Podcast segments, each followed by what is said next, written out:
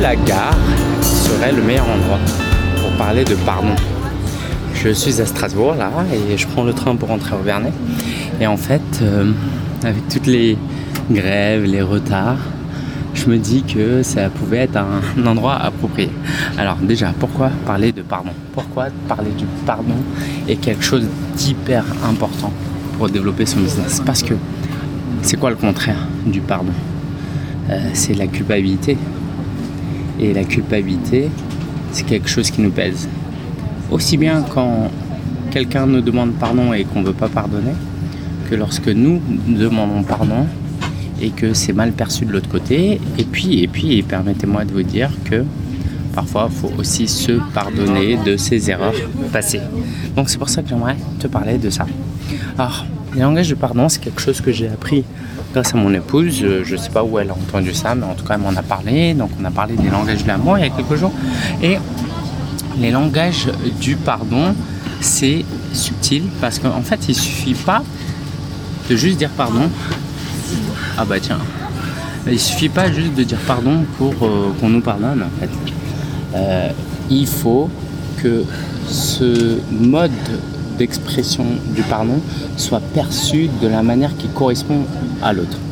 Typiquement, par exemple, euh, allez, je vous parler un peu de choses perso, mon épouse, quand je lui dis juste pardon, ça ne lui suffit pas. Ce qu'elle aime entendre, c'est euh, je vais réparer. Non, c'est pas ça. C'est je vais faire un effort pour ne plus commettre euh, cette erreur. Elle a besoin d'entendre ça. Juste que je dise pardon, ça ne suffit pas. Et donc, c'est ce que j'aimerais t'amener à réfléchir aujourd'hui aux différentes manières de, l'exprimer. Donc déjà, l'exprimer, c'est déjà énorme avec des mots, mais ça peut être aussi par écrit, parce qu'il y a des gens qui aiment lire, il y a des gens qui aiment écouter, et je t'invite vraiment à l'exprimer, à le dire clairement. Et quand tu demandes pardon, à ne pas ajouter de mais. Ok? Juste pardon. La deuxième chose, la deuxième manière de demander pardon, c'est euh, de préciser que euh, au-delà du pardon verbal, c'est que tu vas chercher à réparer euh, l'erreur. Ok Typiquement, quand notre fille renverse de l'eau.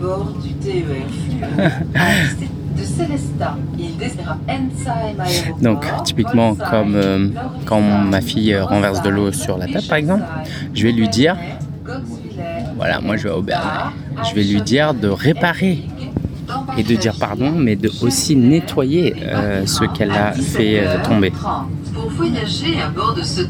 Je vais laisser l'annonce passer. titre de transport valide l'étiquetage des bagages est obligatoire afin qu'ils ne soient pas considérés comme des colis abandonnés. Merci de votre vigilance. Ok, alors je sais pas si tu as entendu, mais c'était une annonce, donc euh, voilà. Euh, et euh, autre manière d'exprimer un pardon, c'est de l'exprimer d'une manière à ce que tu montres à l'autre que tu as compris pourquoi ça l'a blessé. C'est une chose de dire pardon parce que tu sens que l'autre euh, blessé, mais c'en est une autre d'avoir de l'empathie et de dire ok je te demande pardon parce que je comprends que ça puisse te faire ressentir ceci, cela, ceci. Et ça c'est une autre énergie. Une autre manière de demander pardon, c'est aussi euh, d'accepter que la personne ne pardonne pas tout de suite et que ça prenne du temps.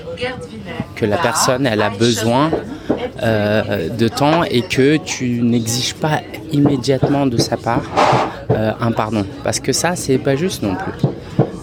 La personne a parfois besoin de, temps pour ça. Et j'ai un exercice pour toi. C'est. Alors, déjà, ça, c'est pas un exercice, mais j'aimerais te le dire va repérer chez tes clients toutes les fois où il n'a pas pardonné ou on ne lui a pas pardonné parce que ça peut affecter son jugement, son fonctionnement. Ok. Maintenant, exercice pour toi. Est-ce qu'il y a des gens auprès de qui euh, tu devrais demander pardon mais tu n'as pas demandé pardon? Et est-ce que euh, on t'a demandé pardon et tu n'as pas pardonné? Je ne très pas, mais j'ai déjà connu des entrepreneurs qui ont un ressentiment envers euh, leur famille, des membres de leur famille. Et comme ça fait partie des valeurs hautes, eh ben, ça les bloque même dans leur business. Admettons que tu as un ressentiment contre ta mère mais que euh, la famille est très importante pour toi. Parce qu'à la limite, c'est pas important pour toi, c'est pas grave. C'est très important pour toi et tu as ce ressentiment, et ben je pense que ça peut que t'affecter euh, dans ton quotidien et affecter aussi euh, ta vie professionnelle. Voilà, j'espère que ça t'aide, j'espère que ça t'encourage. Et puis bah, je te retrouve demain pour un nouveau thème et j'espère vraiment que ces audios euh, bah, t'apportent des réflexions et que ça améliorera aussi ce que tu vis et ça aura un impact sur ton entourage. En tout cas, bah, j'ai beaucoup de reconnaissance euh, sur le fait que tu écoutes aussi ces audios parce que moi, ça me fait travailler aussi. T'imagines bien que c'est pas parce que je te partage tout ça que je suis parfait, loin de là, mais ça me challenge. Donc euh, voilà, je te retrouve demain, ailleurs que dans le train. C'était peut-être pas le meilleur endroit, mais en même temps j'ai trouvé ça drôle euh, de te partager ce moment-là durant mes péripéties de ce mois-ci. Et je te dis à très bientôt, prends soin de toi.